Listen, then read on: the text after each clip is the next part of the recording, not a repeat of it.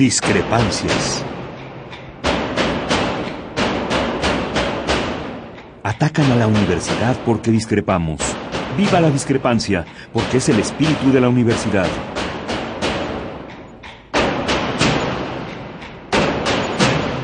Martes de Discrepancias. Conduce Miguel Ángel Velázquez.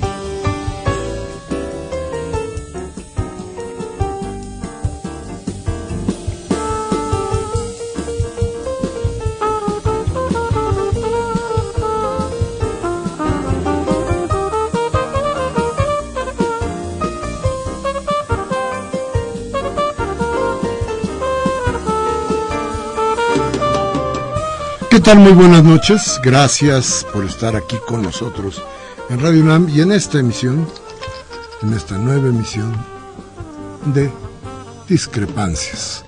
Hoy, hoy vamos, tenemos muchas cosas que hablar de del asunto político. Mire usted que vamos a, tratar de poner en claro muchas cosas que están pasando en el país, en el Distrito Federal, pero que, que nos pegan de muchas maneras que influyen en nuestra vida y que tienen, que son o pueden ser la llave para que las cosas cambien en el país.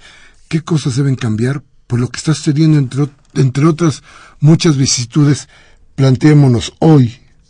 Acaban de confirmar la muerte de 15 policías en una emboscada en Jalisco.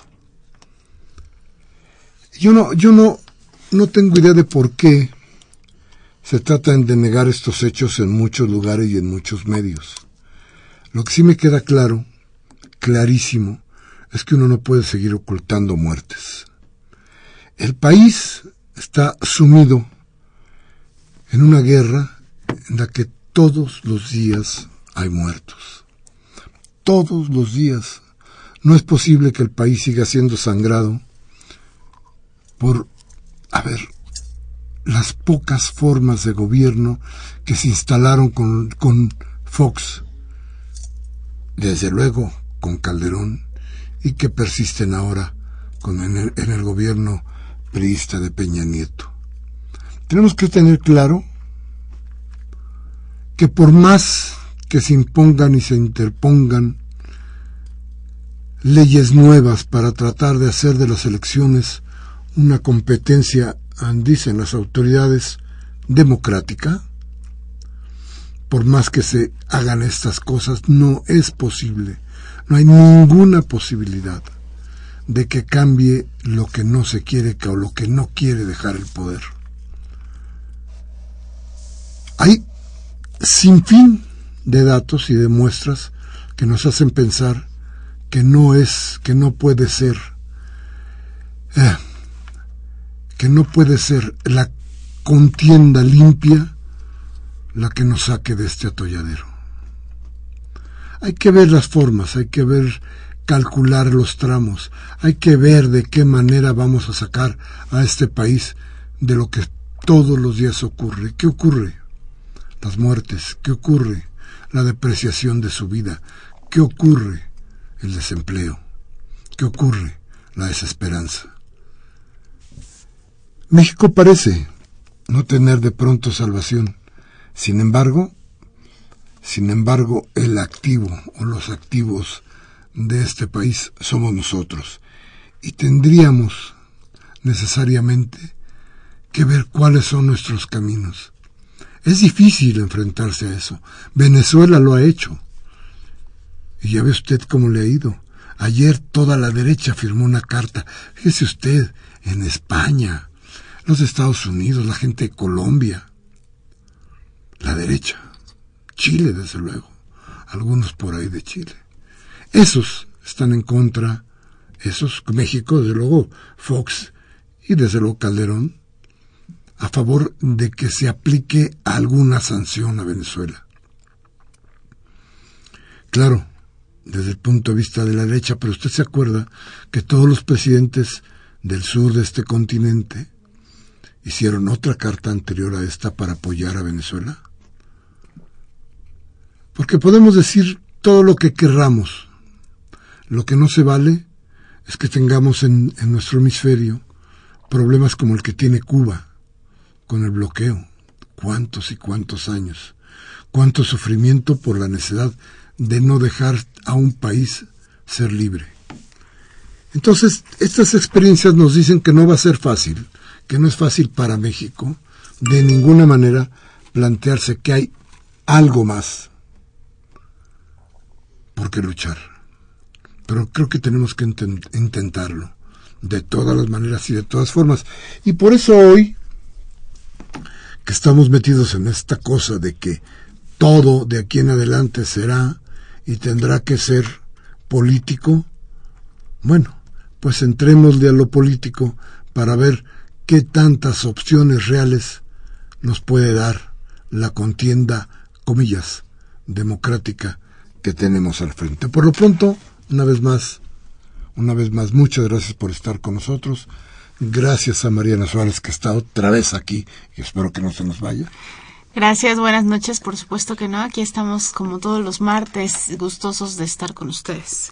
Y desde luego todo nuestro equipo de producción que está trabajando para que usted, para que usted tenga una buena señal y para que tengamos un buen programa.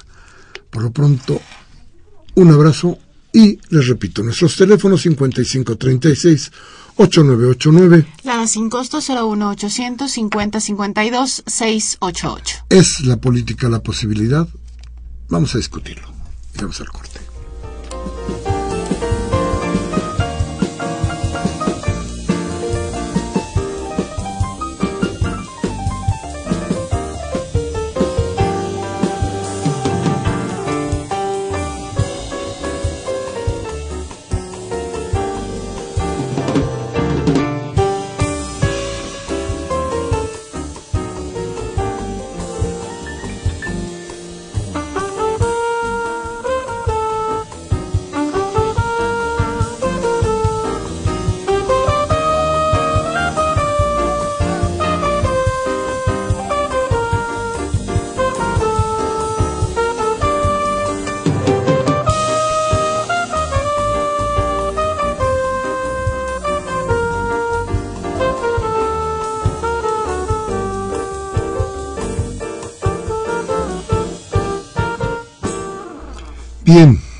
Muchas gracias, gracias por, por permitirnos intentar este diálogo con ustedes de cada martes, más o menos a estas, a estas horas.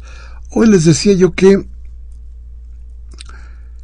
es importante plantearnos qué tanto el juego democrático nos va a permitir lograr ciertos avances en lo cotidiano, en la vida diaria, porque lo que, eh, lo que pasa mal nos hace retroceder y tenemos experiencias, experiencias muy claras y muy graves. Es decir, tenemos una izquierda a nivel nacional deshecha, rota, que no tiene muchas posibilidades en ningún lado. Pero fíjese usted que hoy las encuestas, algún periódico marcaba hoy encuestas y hablaba de qué pasaba eh, en cuanto a los diputados federales. ¿Y qué cree? Pues que decía que Morena y el PRD están aquí en el Distrito Federal muy por encima de los otros partidos. Ya habíamos comentado con ustedes, por ejemplo, que el PAN está devastado. Imagínese usted, Federico Dorin, que es el colmo de, es el colmo del cinismo. Federico Dorin se va someter a las pruebas de antidoping. son de confianza y todo lo demás, ¿no? Imagínese, este hombre que fue el que llevó por encargo de Diego Fernández de Ceballos los, los famosos videos a Televisa, hasta donde se sabe, los videos de, del delincuente o Carlos Ahumada. Él los llevó. Y este hombre dice que se va a someter a una prueba de confianza.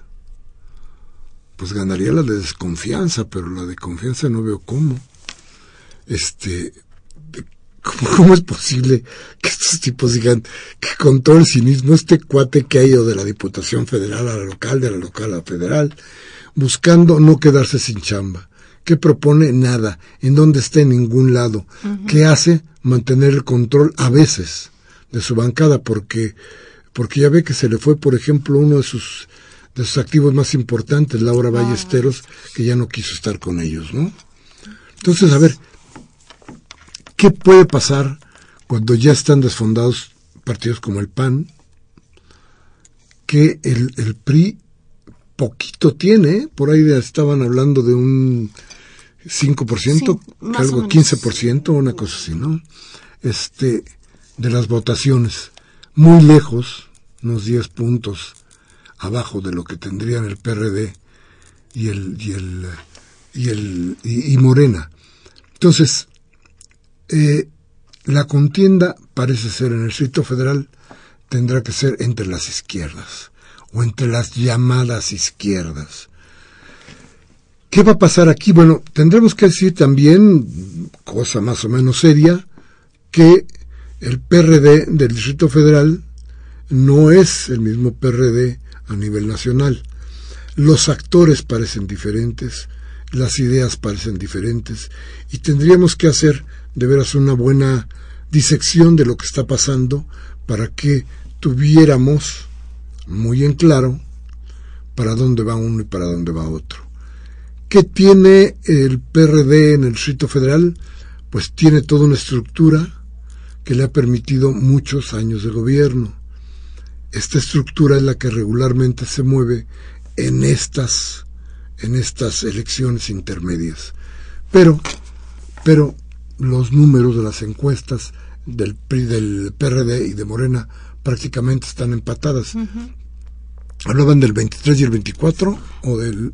No, tenemos el PRD con 29% y sí, y, y Morena está en 22%, más o menos. Algo así estaban estaban las las encuestas, entonces hay hay eso y ese levantamiento que tiene Morena que es para las diputaciones federales, es muy importante. ¿eh? Esas diputaciones federales, ¿verdad? Eso es para, lo que le acabo de decir es para jefe delegacional. Ah. Para diputaciones tenemos a Morena con 26% y a el PRD con 22%. Eso es para diputaciones locales. Las diputaciones locales. Yo creo que va a ser muy interesante cómo se va a dividir el poder y quién va a tener el control de ciertas cosas porque la, elección después de esta, la elección general, la federal general, que vendrá dentro de tres años más, esa elección podría cambiar los ritmos en serio de lo que pasa en el país. Pero, pero bueno, hoy las encuestas nos están dando tendencias. ¿Qué va a pasar en adelante? El Distrito Federal va a tener que decir mucho respecto de la elección general. Lo que pase con usted, lo que usted haga en el Distrito Federal, va a contar para lo que pase en todo el país. Lo que suceda aquí tendrá que reflejarse en casi todo México. Yo creo que las tendencias que se marquen hoy en esta, en esta, en esta elección durarán los tres años siguientes y tendrán un peso específico en cómo tendrá que verse la elección para la próxima presidencial. Por eso, por eso resulta no tan sin importancia esta de mediados de sexenio. Como nunca, como nunca, esta elección podría darnos una buena elección.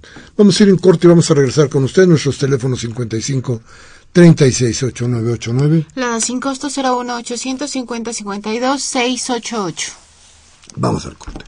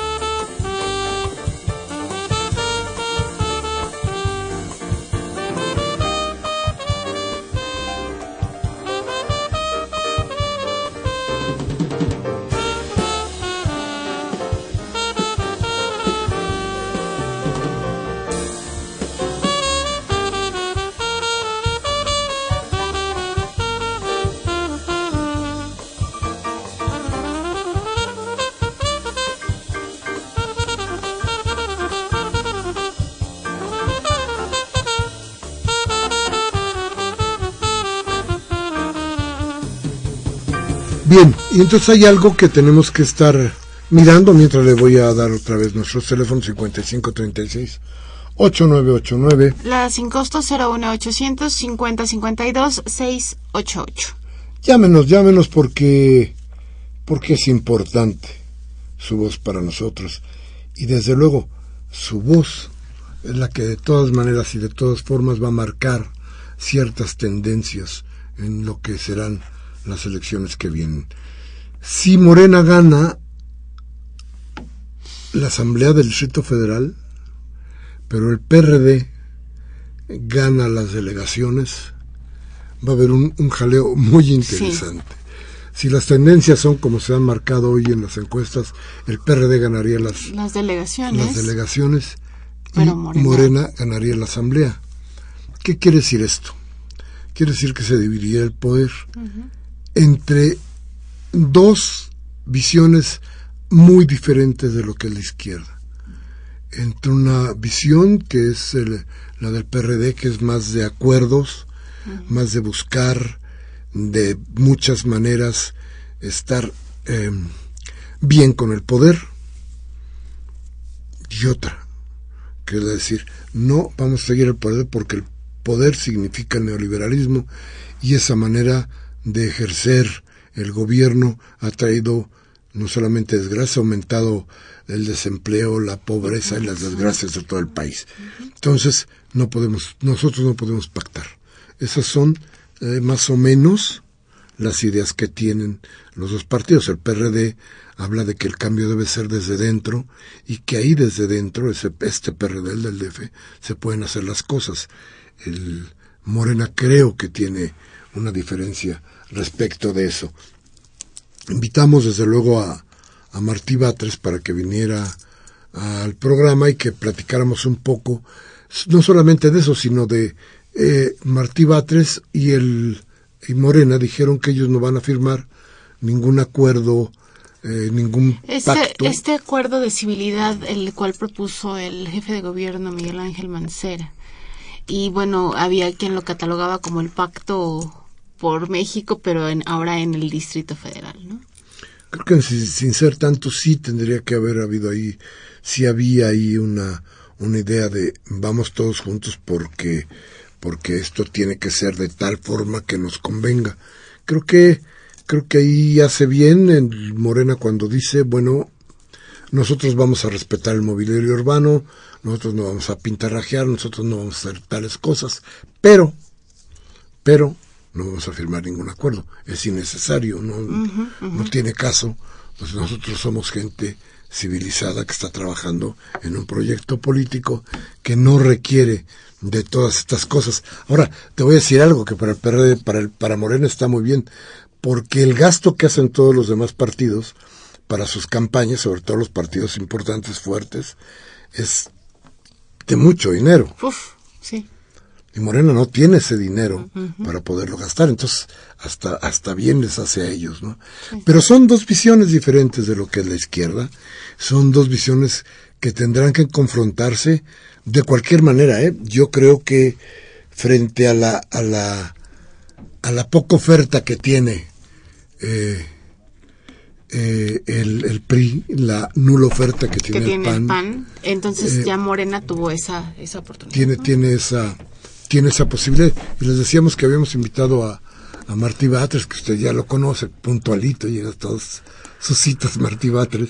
Entonces, le habíamos invitado y aquí está con nosotros para platicarnos qué está pasando con, les decíamos, las encuestas, la visión de gobierno, la izquierda que tendría, decíamos que se dividiría, a ver, según las encuestas, bueno, digamos que Martí Batres es el presidente del Comité Ejecutivo Nacional del Movimiento de Regeneración Nacional Morena. Eso es. Bienvenido, Martín. Muchas gracias. Vengo corriendo desde Iztapalapa.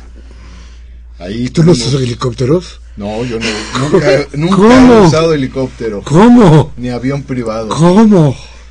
Puro Oye, cochecito. ¿cómo? Y, y luego va a ser un suru.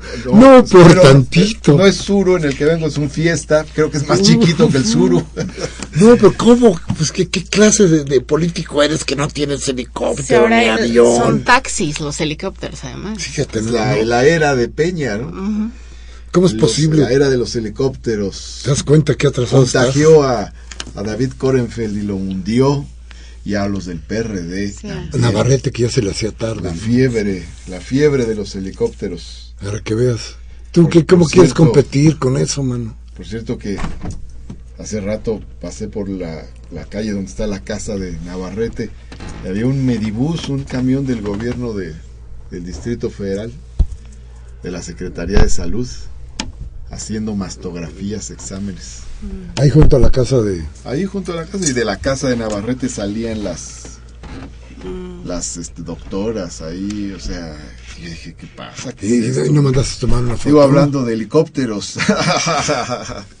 Saqué una foto. Ah, pero lo tienes que regresar. No, sé. no, desde luego hay que mandarla, subirla a las redes, ¿no? Ya la subí a, a Twitter, Qué bueno, entonces usted puede Pero- consultarla inmediatamente. pero este Danos tu Twitter, por favor, mi. Twitter es arroba martibatres. Está fácil. Y ahí subí la foto para que la, la puedan ver. Aquí, aquí le enseño. Bueno, aquí todavía no tienen. Ah, y un Medibus, de veras. Todavía no, todavía no tienen aquí en Radio UNAM televisión Eh, no, al radio. No, pues no, Radio UNAM, pues televisión, pues, Hay TV UNAM y Radio UNAM. Pero este, Entonces, bueno, pero bueno, sí la subí. Llevo 93 retweets. de pero, esta pero, foto. pero ya ni, pero ya No ni es la- correcto esto. Pero no, no, no, lo que no es correcto, mano. Ni lo de los helicópteros es que- tampoco. no, es que no tengas helicóptero, que no tengas, ¿cómo? de- ¿Cómo se puede hacer política sin helicópteros? Pues mira, Sí. ya, ya tengo suficiente vértigo con la acción política. Y te daría más con los helicópteros. O sea, rechazas totalmente el Soy- accionar. Soy enemigo de eso, totalmente.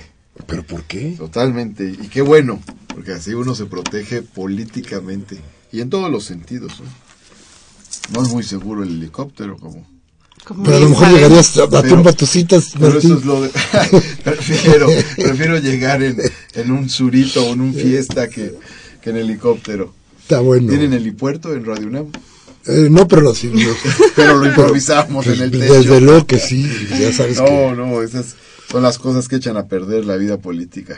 tú crees, pero pues es que ya la política... Ve, ve los contrastes, o sea, Andrés Manuel se trasladó en un suru a- de su casa a la oficina de gobierno.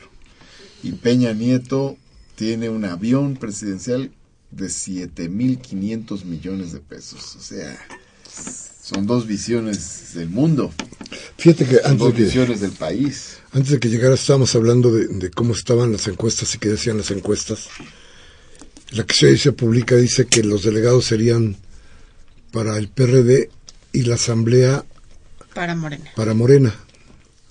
Eh, no, no, no, no especifican en qué, en qué cantidades ni, ni qué tanto, pero darían la ventaja a Morena. Y sería muy interesante plantearse que en la asamblea se discutieran dos formas tan, tan, tan diferentes de ver a la izquierda. Una izquierda que decíamos nosotros eh, busca como eh, no sé si congraciarse, ¿Acuerdos? pero cuando menos acordar Pero con esa el es poder una foto. y la otra. Esta es una foto del principio de la campaña. Y no Pero no estamos hablando de una, de una gran campaña, ¿eh? ni de un mucho tiempo. No, pero- esto, es, esto es muy cerrado, es muy poquito tiempo. Sí, pero esa es la etapa básica de definiciones. Y la, Hoy, este, en este momento. Sí, o sea, están las definiciones en este momento. Y es el momento en que más llega información a la gente. Están muchas cosas por pasar. Y yo creo que, como dice el dicho, caballo que alcanza gana. En realidad se va a dar un fenómeno de inclinación de la mayoría de la ciudad hacia Morena. Porque está fluyendo la información. O sea, el, PRD en su decadencia, ¿qué hace? Ya no discute ideas, ahora regala despensas. Entonces es, es la es la debacle. Es ya es solamente es la compra del voto. Entonces se, se acabó el proyecto, ¿no? Así es de que tú ves una fuerza emergente que no tiene recursos, no, no tenemos recursos, no, no, Morena no está en ningún gobierno delegacional. Tenemos una diputada que decidió ser de Morena, punto. Y este, sin embargo, ¿cómo es que de acuerdo a ciertas encuestas está alcanzando a la fuerza política que gobierna en esta entidad federativa, que es como un Estado, es más que un Estado, la Ciudad de México. Ese es un fenómeno muy interesante. Eso quiere decir que debajo hay, hay mucha fuerza, hay un empuje muy grande. Pero lo que no podríamos negar de ninguna manera es que frente a la debilidad que han mostrado la derecha, la, la derecha institucional, el PRI y el PAN, eh, el problema sería entre las dos visiones de izquierda. Es decir, la, la, el Pues yo, ya gobierno no, estaría... yo ya no llamaría visión de izquierda al PRD, ¿no? O sea, tuve, voy a poner un caso, el caso de Gustavo Amadero. O sea, es un gobierno basado en grupos gangsteriles. ¿Quieres hacer un evento? Te mandan a golpeadores. Rompen lonas, sillas, tiran mesas. Es una cosa terrible lo de Gustavo Madero. Primero con el gobierno de Lobo y luego con Nora Arias. Son gángsters. Y luego Lobo le deja el gobierno a su esposa, luego su esposa se lo quiere regresar a Lobo. ¿Qué es eso? Pues esa es una idea monárquica. No tiene nada que ver con la izquierda. Si a eso le agregas sus formas de acción política, es puro perismo. ¿no? Ese no tiene nada que ver con la lucha de la izquierda, no tienen ideología esas gentes, no tienen ética, no tienen honestidad y solo quieren imponerse por la fuerza, van y amenazan a la gente. Este, si no votas por el PRD, te vamos a sacar de este programa social. Es una cosa muy fea lo que está ocurriendo en Gustavo Madero. Hay una proscripción de los derechos ciudadanos fundamentales. A ver, Martín, pero... Para pero- ponerte un ejemplo nada más, me- pero yo me- yo me acuerdo de que Lobo, cuando Lobo toma el poder, ustedes estaban en el PRD. Y, Ah, y el claro. crecimiento de estos grupos se dio con el PRD, Ah, donde ustedes y con muchos compañeros y desgraciadamente muchos de ellos se echaron a perder. Hubo muy buenos compañeros, gente de lucha que terminó echándose a perder. Hay otros, hay otros casos, como está el caso de, de Alfredo Hernández Raigosa y Diony Anguiano de Iztapalapa. Eran gente de lucha. Pero, pero ya no. Pero de qué lucha ahí, si- eh, de lucha so- en este, en este, en- en Digo, este- hace, hace 20 años, ¿no? Pero en- hace 20 años estaban, y menos, y estaban ya ligados el caso de Dione con los taxistas y el caso de, de, de- del Camarón con la gente de, de los Panchos Villas y desde entonces tenían mafias. Bueno, pues se han ido este, echando a perder, ¿no? Y- Pero ya estaban echados a perder. Pues, y ustedes los, me- ustedes los medio toleraron, echados, ¿no? ¿sabes? Pues no, no, más bien llegamos hasta el límite posible, ¿no? Así como hay gente que dice, este, cuando, se- cuando se van a salir del PRD, había otras que nos decían, este, eh, tú nos decías cuándo se van a salir del PRD aquí en una entrevista hace dos años, tres años, tú me dijiste, ¿y cuándo se van a salir del PRD? Pero claro. Yo, yo ya te digo, ya nos salimos, ¿qué onda? Ahora échanos la mano. Ahora échanos un lazo. Y este. Aquí lazo, ¿eh? Aquí está. Perfecto, perfecto. Y entonces, este, la, había también, hay otros que dicen, pero ahora hay que dar la lucha, hay que rescatar al partido. Y yo creo que se estuvo hasta el límite de lo posible, se dio la batalla, se buscó rescatar al, al partido, se trabajó por la unidad, la unidad más amplia, aún en estos casos muy ya muy deslavados, muy despintados, pero también llegó el momento de, de una definición, ¿no? A mí, para mí fue muy natural ya, ya esta etapa, ¿no? Ya, yo el día que escuché a Silvano Aureoles, que ahí era el coordinador de los diputados en la Cámara, lo escuché este, decir que, que se avecinaba un acuerdo político nacional con el gobierno de Peña Nieto. Y yo dije, ¿acuerdo en qué?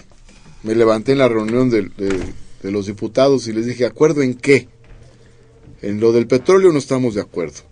En la reforma laboral no estamos de acuerdo. En lo de este, que quieren, incluso que quieren quitar a los eh, diputados de representación proporcional, no estamos de acuerdo. En lo del IVA en medicinas y alimentos, no estamos de acuerdo. ¿Acuerdo en qué? Y eso lo comentó en septiembre, cuando empezaba apenas la legislatura. Bueno, empieza el gobierno de Peña Nieto y firman el acuerdo. ¿Acuerdo en qué? Pues acuerdo con Peña Nieto. Eso ya no, no tenía remedio, ¿no? Porque la debacle del PRD es, es en varios sentidos. En las formas políticas que se van pudriendo y en el contenido programático que se va perdiendo. Lo comentaba aquí, eh, señor Miguel Ángel, pero aquí también se planteaba un acuerdo ahora en el Distrito Federal, ¿no? Con las con otras fuerzas políticas y tú fuiste quien alzó la mano y dijo no, Morena no no este no va a firmar, no lo necesita. ¿Qué pasó ahí? Fíjate que yo recordaba el otro día en la reunión con el jefe de gobierno que estas propuestas de acuerdos de pactos de civilidad empezaron con Carlos Salinas. Con él empezaron. Y entonces, mientras había un pacto de civilidad, este, el gobierno hacía de las suyas. Y si no firmabas el pacto de civilidad, el malo eras tú, tú no querías la civilidad. Una trampa, toda una trampa. Esos pactos de civilidad nunca han servido para nada o que, alguien me diga, que alguien me ponga un ejemplo, no, mira, hubo un pacto de civilidad y todo salió maravilloso. Se firma un pacto de civilidad y había un fraude electoral el día de las elecciones. No es de pactos de civilidad, sino de cumplimiento de la ley. La ley ya establece cómo deben ser las cosas.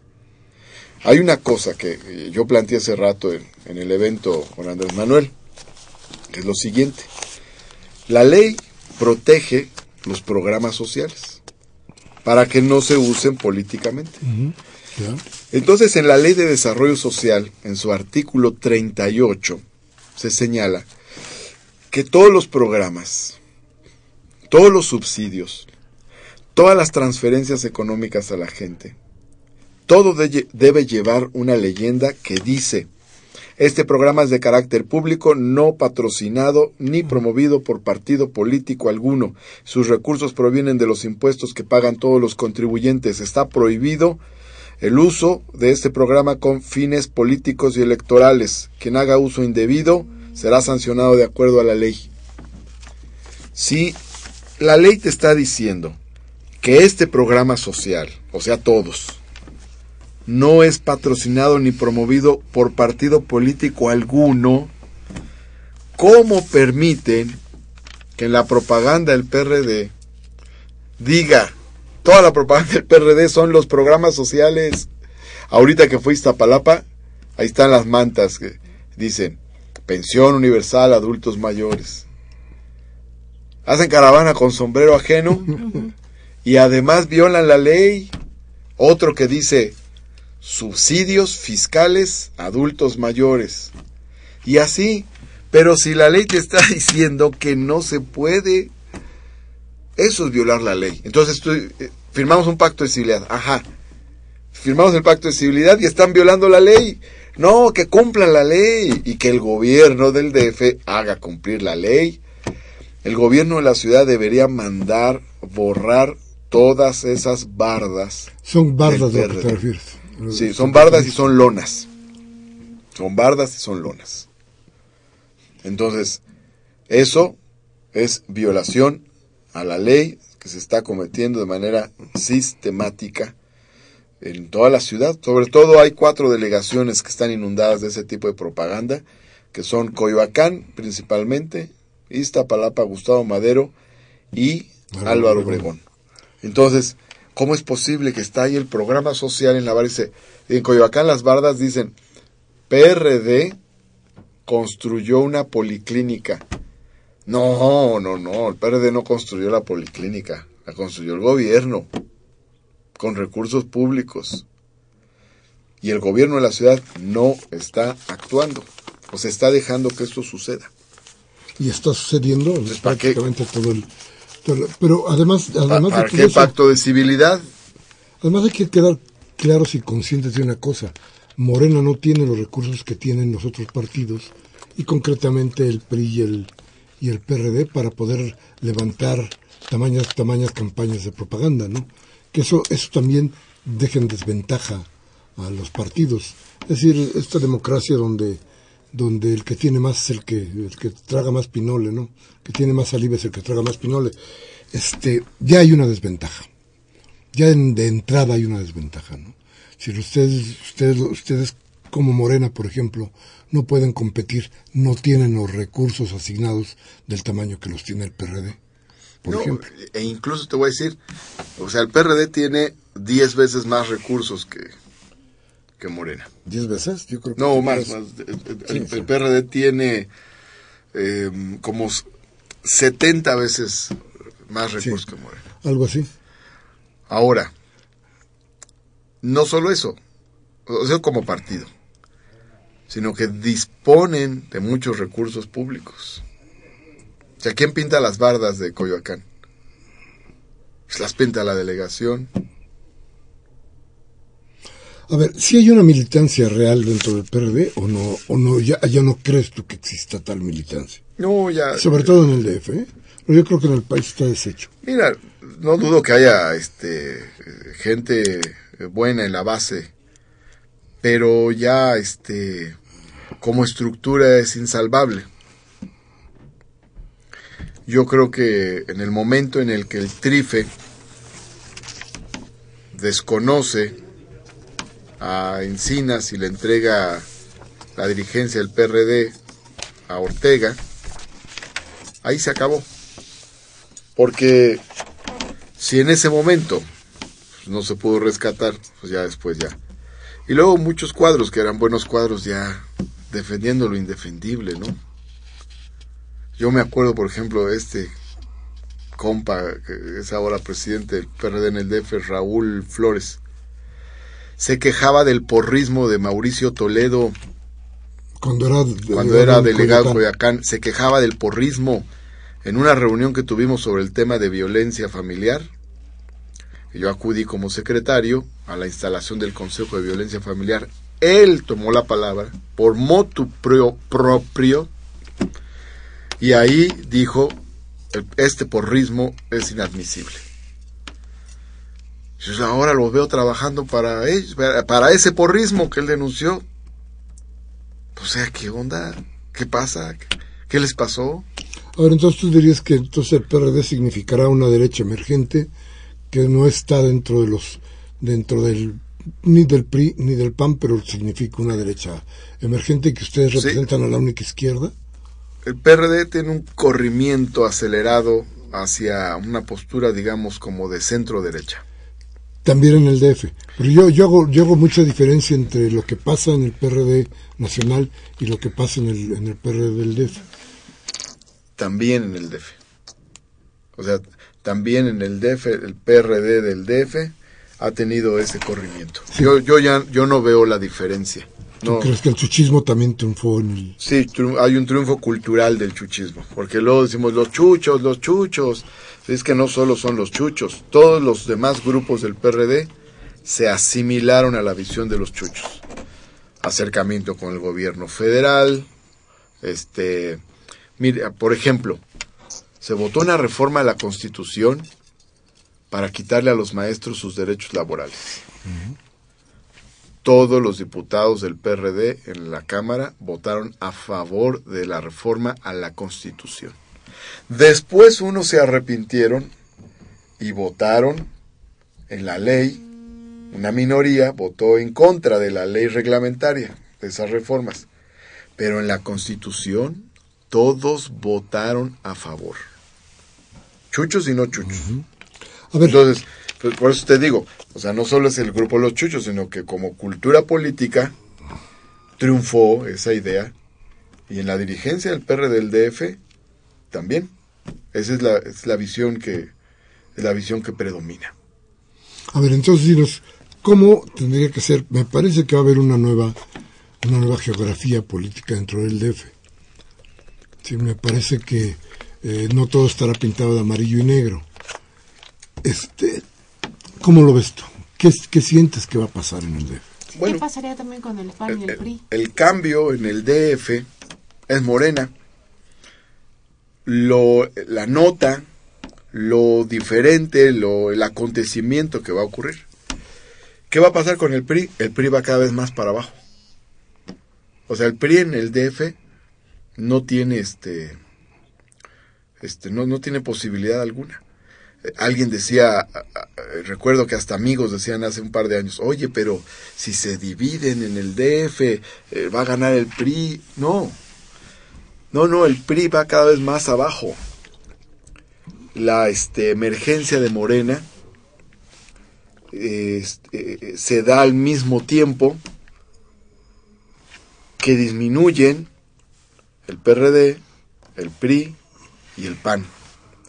Si tú haces el corte de cómo estaba la intención del voto es hace dos años, un año, vas a ver cómo, o sea, viene disminuyendo, disminuyendo, disminuyendo el PRD y el PRI, y recientemente en el DF el PAN también.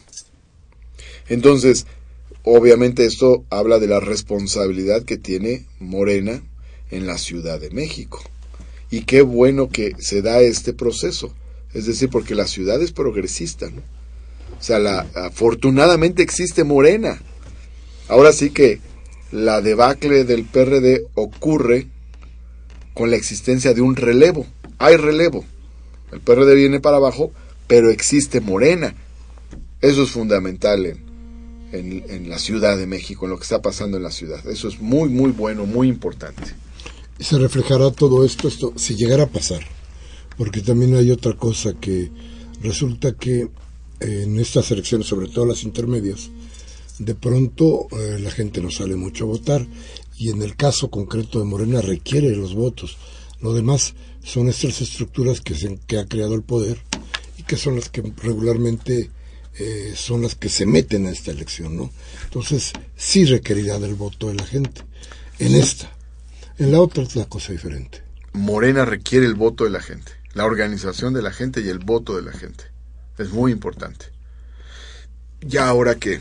Ya, cambiar la historia, porque además Ya comenzaron las campañas federales, ya lo puedo decir abiertamente. Este, es, es, muy importante el voto de la gente. Ahora yo este, escucho en la ciudad, en muchos lugares del país, pero pues en la ciudad más. En la ciudad donde el PRI alcanza apenas un 15% de intención de voto, quiere decir que el 85% de la ciudadanía... Te aseguro que no va a votar por ellos. no quiere votar por el PRI. Y es el partido que está en el gobierno federal. Te habla de una ciudadanía muy informada. Yo le digo a la gente, están en contra del PRI, están en contra de Peña Nieto, voten por Morena. El problema con el PRD y el PAN es que pasando el 7 de junio se vuelven a poner de acuerdo con el PRI.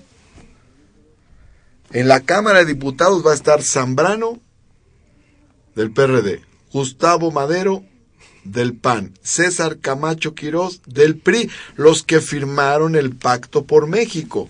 ¿Qué van a hacer? Martí Batres, ¿no? Van, no, yo no soy candidato a, a nada, soy presidente de Morena, esa es mi responsabilidad. Pero ¿Qué van a hacer estos personajes? Pues van a hacer otro pacto contra México. Entonces votar por, el PRD, por el PAN, aquellos que, no quieren al PRI, son antipristas, pues les digo es desperdiciar su voto. A ver, pero estamos hablando de que se van a, mover o que se moverían eh, más que nada quienes tienen ciertas ataduras con los partidos, no quienes voluntariamente quieren tratar de, de influir en la elección. Esos parece que no quieren salir. ¿Qué van a hacer ustedes para sacar a la gente? Mira, yo creo que en el caso de Morena, los que van a salir a votar por Morena son ciudadanos libres sin ataduras a ninguna estructura. Morena ni estructura este, tiene, ¿no? Morena es un movimiento, pero no tiene burocracias, no tiene aparatos, ¿no? Es una, es una militancia. Morena son, lo que hace más difícil todavía la... Son militantes, pero lo, lo que vemos, o sea, lo que vemos en los eventos ahorita vengo de Iztapalapa y ayer estuve en Gustavo Madero. El evento de ayer en Gustavo Madero muy bueno, electrizante, muy, muy, muy eh, emocionante, que hay, eh, se está dando una conexión. Y el voto por Morena en el 2015 tiene una característica que otros no tienen.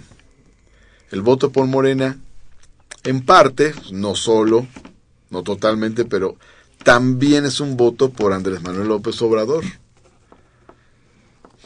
Y no porque este Morena haya decidido ya su candidatura a la presidencia de la República, pero la gente intuye que esta es una posibilidad real. Pues claro que es posible que, que Andrés Manuel sea candidato de Morena a la presidencia, pues es el mejor cuadro de Morena. Yo diría, pues el más importante líder político del país. Entonces, la gente va, la gente que va acompañando a Morena ve en este proceso también una preparación de lo que sigue. A ver, pero déjanos Eso saber, es, eso es importante. déjanos saber exactamente eso, el tamaño de la importancia. Porque resulta que lo que pasa en el DF, sobre todo en el DF, respecto de Moreno, debería o tendrá un, un impacto en todo el resto del país, por muchas razones. Por ejemplo, porque un partido emergente sin ningún tipo de estructura podría ganar una elección. Por Eso ejemplo, es cambiar, cambiar totalmente la historia de los partidos y de las circunstancias de poder en el país. Claro. Pues que Ahora, pasó en Grecia. Eso ha ocurrido en otros lugares del mundo, es lo que iba a decir. Es lo que pasó en Grecia, es lo que pasó en Bolivia. Acuérdate que en la, en la entrevista que le hacen a Evo Morales, dice, había un partido de izquierda, el MIR, el Movimiento de Izquierda Revolucionaria, y ni era movimiento, ni era de izquierda, y ni menos revolucionaria. Menos revolución. Entonces, fue rebasado, porque se volvió neoliberal. Empezaron a participar en los pactos, en, en cogobiernos, gobiernos de coalición. El líder del MIR llegó a ser hasta presidente. Y pues no cambiaron nada, seguía la misma política neoliberal. Y de repente viene un movimiento emergente que encabeza Evo Morales y gana la elección. Entonces, pues esto ha pasado en diversos lugares del mundo. Puede pasar en México también. Y se requiere de la participación de la gente. Sin la participación de la gente es imposible que suceda. Dicen que el poder corrompe. Y mucho poder corrompe mucho, ¿no? Vamos a ir a un corte, No regresamos siempre. con sus llamadas. No siempre. Ahorita hablamos de eso también.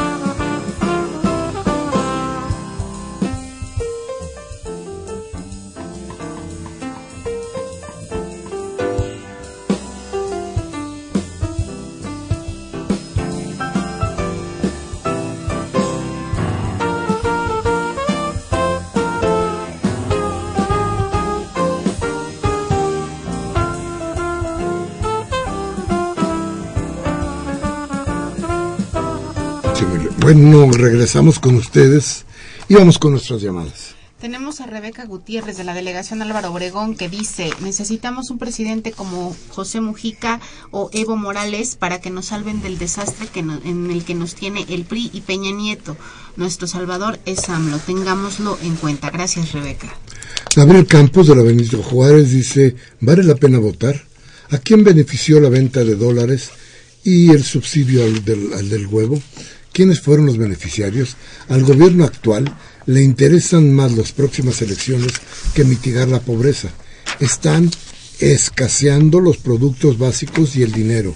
¿Se van a vender las tiendas del ISTE? ¿Y quién las va a comprar? Pemex tiene la mayor deuda eh, y está en quebranto, dice. ¿Quién va a pagar? Gracias, don Gabriel. Creo que son preguntas muy interesantes y dan idea, dan idea del hoyo en el que estamos metidos. Gilberto González eh, pregunta, le, le pregunta a, a aquí al licenciado Mar- Martí que diga dónde están las oficinas centrales de Morena porque quiere ir a inscribirse. Bien, ahí vamos a, a- ahorita que Muy bien, conteste ahorita lo- Claudia López Ciudad dice, no me convence totalmente Morena. Habría que ver a Morena en el poder, pero voy a votar por ellos. Y me han dicho fuentes confiables que Dinora, la candidata, que Dinora, la candidata de Iztapalapa, no está ahorrado, está ligada al narcotráfico, cosa que seguramente la gente ya sabe.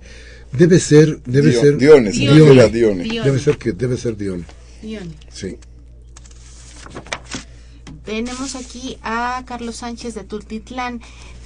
Pregunta, eh, le pregunta aquí también al licenciado Martí que por qué motivo Lorena lanzó como candidato a presidente municipal de Tultitlán a Maurelio Hernández si él es primo de Elena García, García ex regidora, ex diputada local, ex presidenta municipal y viene siendo familiar eh, y que bueno es familiar de esta persona de nombre Maurelio y ellos están en Mancuerna moviendo al partido, vienen del PR de ambos y apoyaron a Jesús Ortega y a los suyos. Dice Héctor Aguilar de la Colonia Obrera, se quiere, él se refiere a un aspecto en especial. Dice, cuando jugué, cuando juegue el equipo de Televisa, las guajolotas, las sordas que pasan por las estaciones del metro, pareciera que solo son los protegidos de la policía, y solo ellos únicamente. Y las sordas contaminan a raudales, y eso es parte de la identidad mexicana. Por este tipo de pueblo el gobierno hace lo que le place en contra del mismo pueblo. Y se lamenta que se perdió a Carmen Aristegui porque ya no tiene oportunidad de conocer lo malo que pasa en nuestro país y qué es lo que hace el gobierno. Y nos agradece don Héctor y nosotros le agradecemos su llamada. Abel Guerrero de la colonia Lorenzo Boturini dice que el presidente ranchero y el presidente borracho que gobernaron este país no tienen por qué meterse en los asuntos internos de Venezuela. Estos individuos, nos dice Adel, cuya decadencia política y moral sumieron al país en el caos y el desorden y aunado al gobierno de la ignorancia, que es el presente México, están a punto de irse a la ruina total. Rubén Pinto de Catepec dice, ¿por qué el señor Vigilio Andrade miente al pueblo de México diciendo que va a meter a la cárcel a los corruptos, si todos son sus compañeros en el partido y en el gobierno.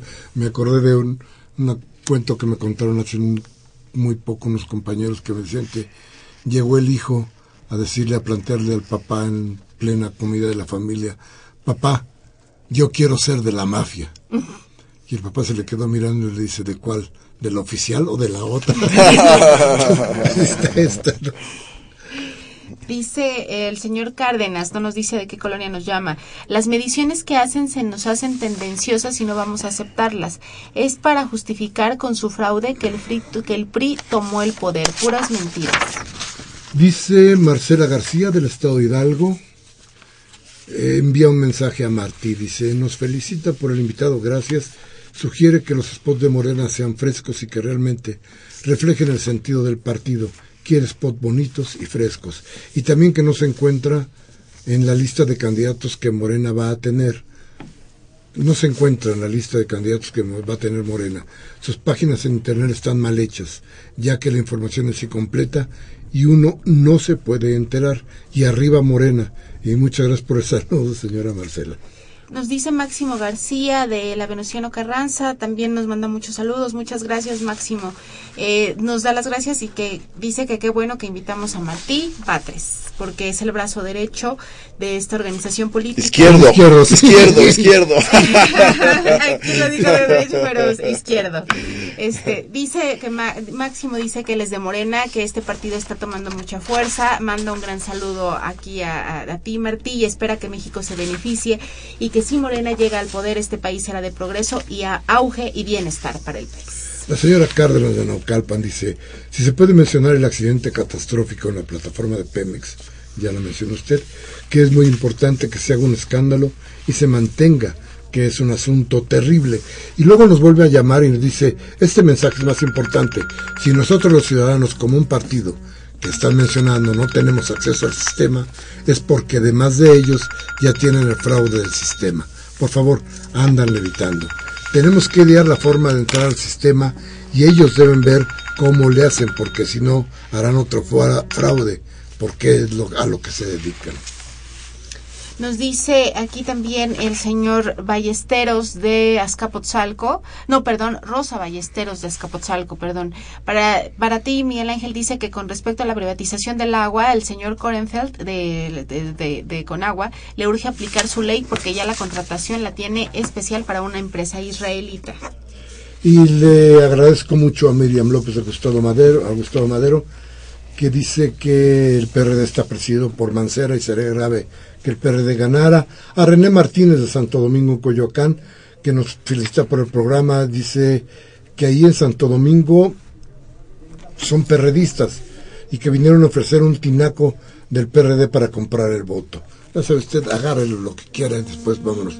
Gracias a Manuel Munguía y también a Everardo López que nos llamó eh, tenemos aquí a Manuel Munguía de Iztapalapa, dice que los mal llamados políticos se hacen como que las virgen, la Virgen les habla y solo se hacen como el tío Lolo. Lamentamos no poder leerla completa. se nos este, acabó el tiempo. Se nos acabó el tiempo. Martín, rapidísimo, nos vamos. Pues varios comentarios. Uno, votar, sí, votar, pero hay que votar contra el PRI. Y el único voto útil contra el PRI es el voto por Morena, porque Morena es la única fuerza que no va a entrar en pactos de acuerdos con el PRI después del 7 de junio. Bien, pues eh, Martín, yo creo que nos quedamos con cosas por ahí, pero se nos acabó el tiempo. Les agradecemos mucho que hayan estado aquí con nosotros. 7 de abril del 2015. Humberto Sánchez Castrejón en los controles técnicos, Emanuel Miranda en la asistencia de producción, Elena Hernández en la producción. Gracias Martí. Muchas gracias Mariana, gracias a usted que estuvo con nosotros. Hasta la próxima.